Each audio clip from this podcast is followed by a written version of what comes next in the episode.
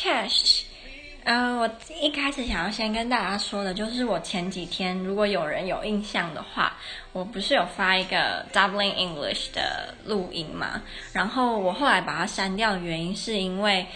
我觉得我的内容没有我自己想要的那么有深度，加上我当初我在录音之前，我其实都会把我想要讲的东西大致写下来，但是不知道为什么那个时候我居然没有把。我认为蛮重要的部分，我居然都没有讲，我就发了，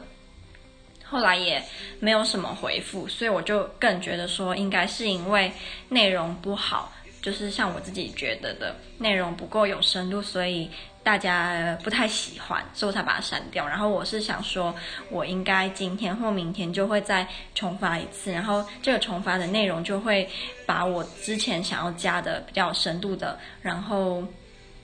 大家可能比较不知道的部分加进去，所以我会重发 Dublin English 的。然后，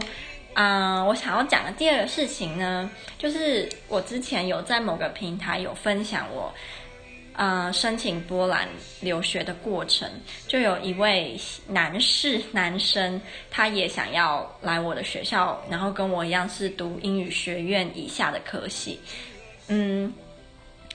他今天就跟我说，他发现他想要申请的某个科系，在申请的网页上居然不见了，所以他就麻烦我写信给我们国际处的老师。其实如果有任何人想要申请跟我一样的学校啊，都可以来找我，就是我都可以，我都会尽我的全力帮你。无论是你在准备文件有问题、自传啊，或者是读书啊，那个不是读书，那叫什么？申请动机，还是你在寻找学校老师的时候，他们回复没有你要的这么迅速，你都可以跟我讲。就是如果有人想要的话，我就看到他那个申请网站，我就发现。它多了一个科系，然后是如果当初我申请的时候，我有看到，我一定会申请的，就是 International Relations 国际关系系。因为我之前其实我很想要当外交官，然后之前我的第一志愿其实是那个正大的外交系，这样。所以，我刚刚看到他居然有 international relations 的时候，整个就觉得天哪！为什么当初我申请的时候没有呢？因为他现在变成这个科系，变成用英文授课。他以前我看的时候他是波兰文，所以我不能申请。他现在变成英文授课的时候，我就可以上啦。那我整个就看到就觉得哦，很生气，因为我也好想要，好想要就是读这个系哦。如果我今天我是波兰人的话，一切就会非常的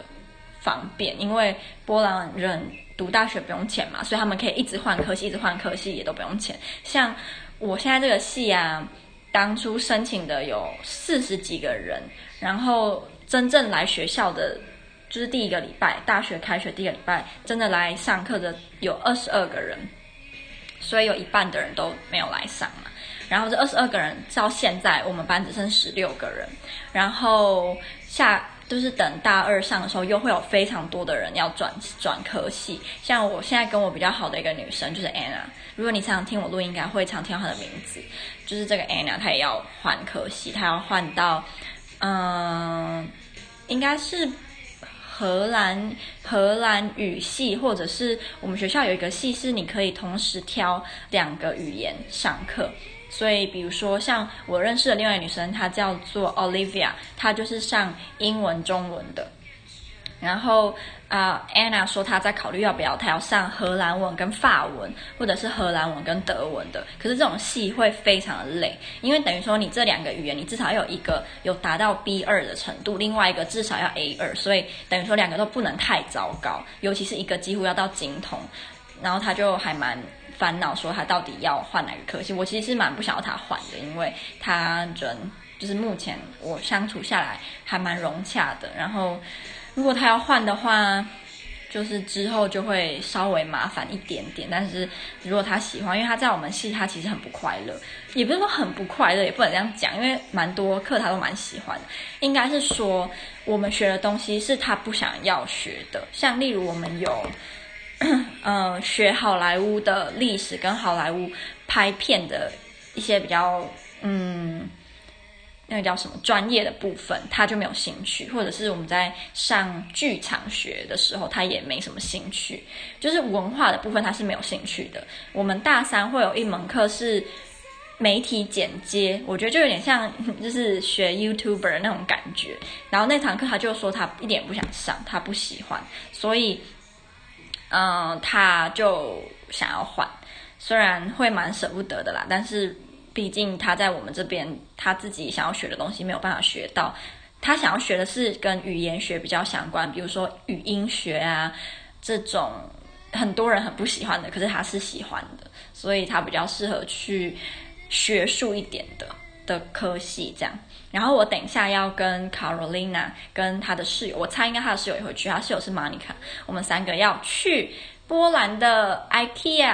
其实我在台湾是念 IKEA，可是他们是念 IKEA，所以我就是跟他们一起念 IKEA 吧。然后我去 IKEA，我最期待的就是吃的东西了。我发现一件非常有趣的事情哦，就是在波兰没有玉米浓汤，